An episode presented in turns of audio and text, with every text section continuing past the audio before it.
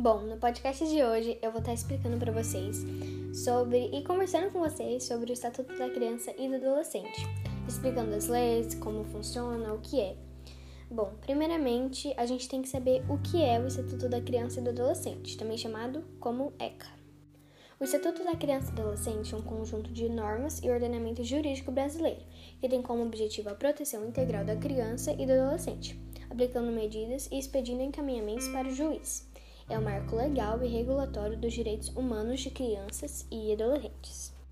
A Constituição da República Federativa do Brasil, de 1988, no artigo 227, estabelece que a família, a sociedade e o Estado devem assegurar a criança e ao adolescente com absoluta prioridade o direito à vida, à saúde, à alimentação, à educação, ao esporte, ao lazer, à profissionalização, à cultura, à dignidade, ao respeito, à liberdade e à convivência familiar e comunitária, para que essas pessoas tenham condições de um pleno, em um pleno desenvolvimento físico, mental, espiritual e social.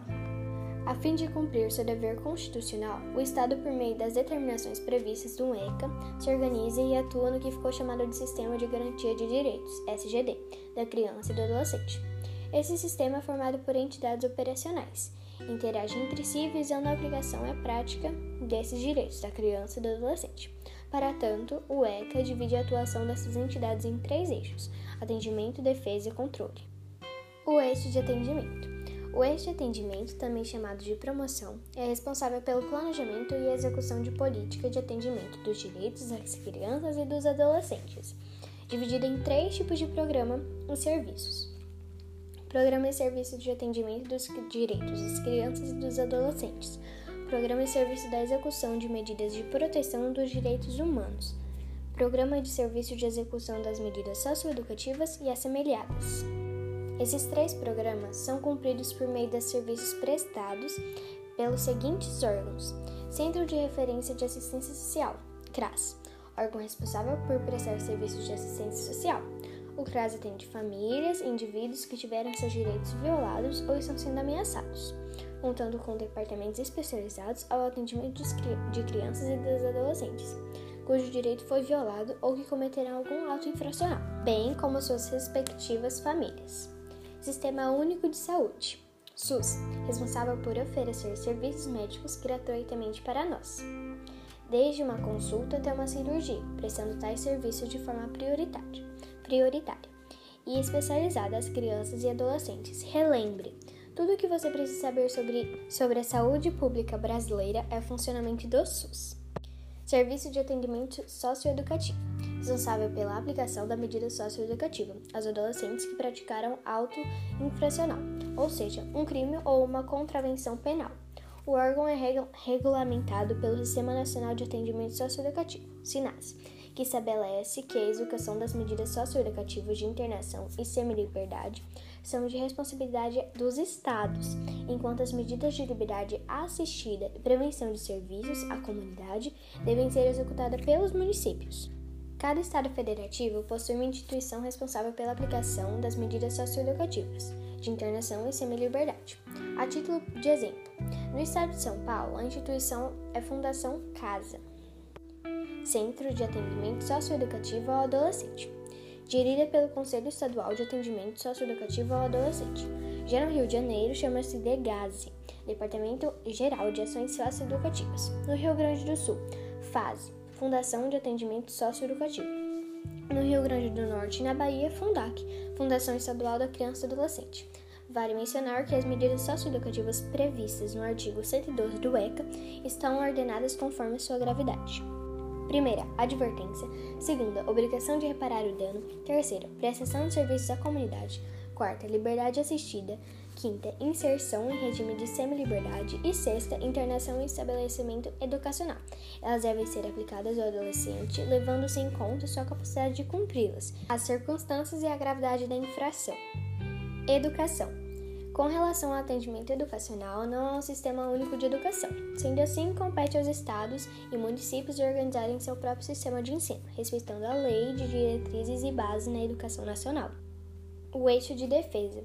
O eixo de defesa, também conhecido por responsabilização, tem como objetivo garantir à criança e ao adolescente o acesso à justiça, isto é, busca por meio de proteger os direitos desses indivíduos.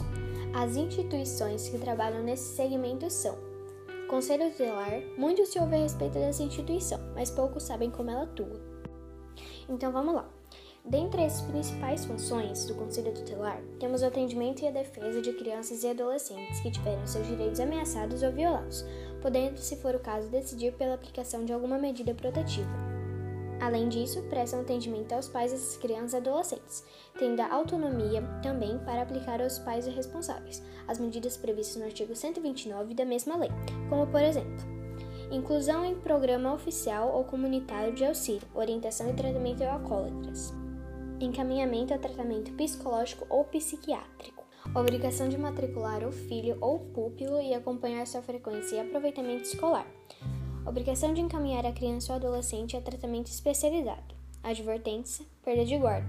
Além disso, vale destacar que todo município deve ter pelo menos uma unidade do Conselho Tutelar. Segurança Pública. Tem como dever proteger qualquer pessoa que tenha essa segurança em risco, por meio de investigação, vigilância, prevenção e proteção ostensiva, polícia judiciária e administrativa. Em âmbito federal, é de responsabilidade do Exército e da Polícia Federal. Essa proteção, enquanto nos estados, é dever da Polícia Militar e Polícia Civil e da Polícia Rodoviária. Já nos municípios, a Guarda Municipal cumpre essa função.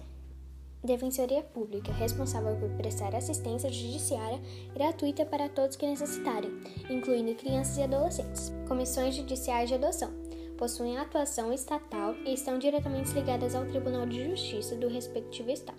Sua finalidade é organizar os cadastros e manutenção ao Cadastro Geral Unificado de interessados nacionais ou estrangeiros, residentes ou domiciliados fora do país, em adotar crianças e adolescentes brasileiros e expedir certificado de habilitação à adoção internacional.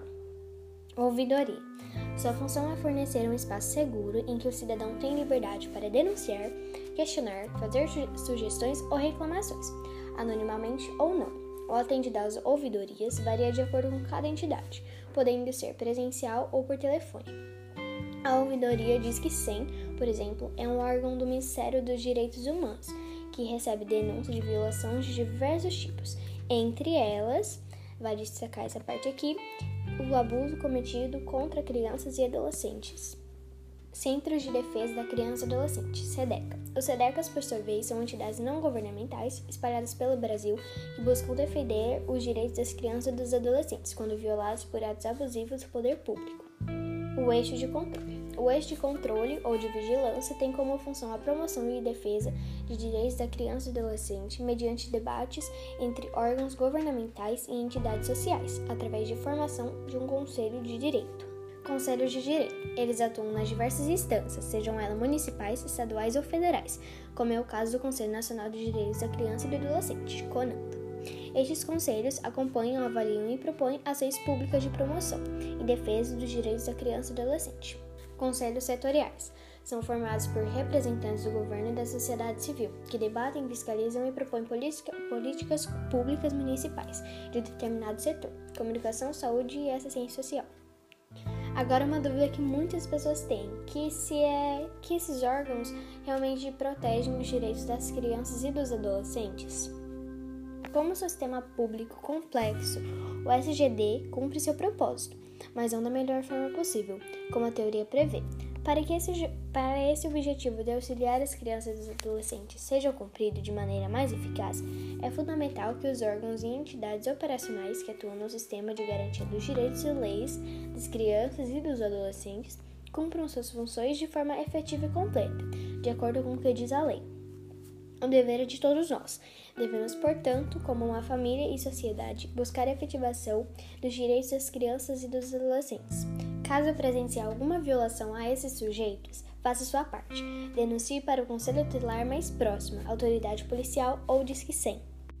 Bom, meu podcast de hoje foi esse. Espero muito que vocês tenham gostado. E é isso. Até logo!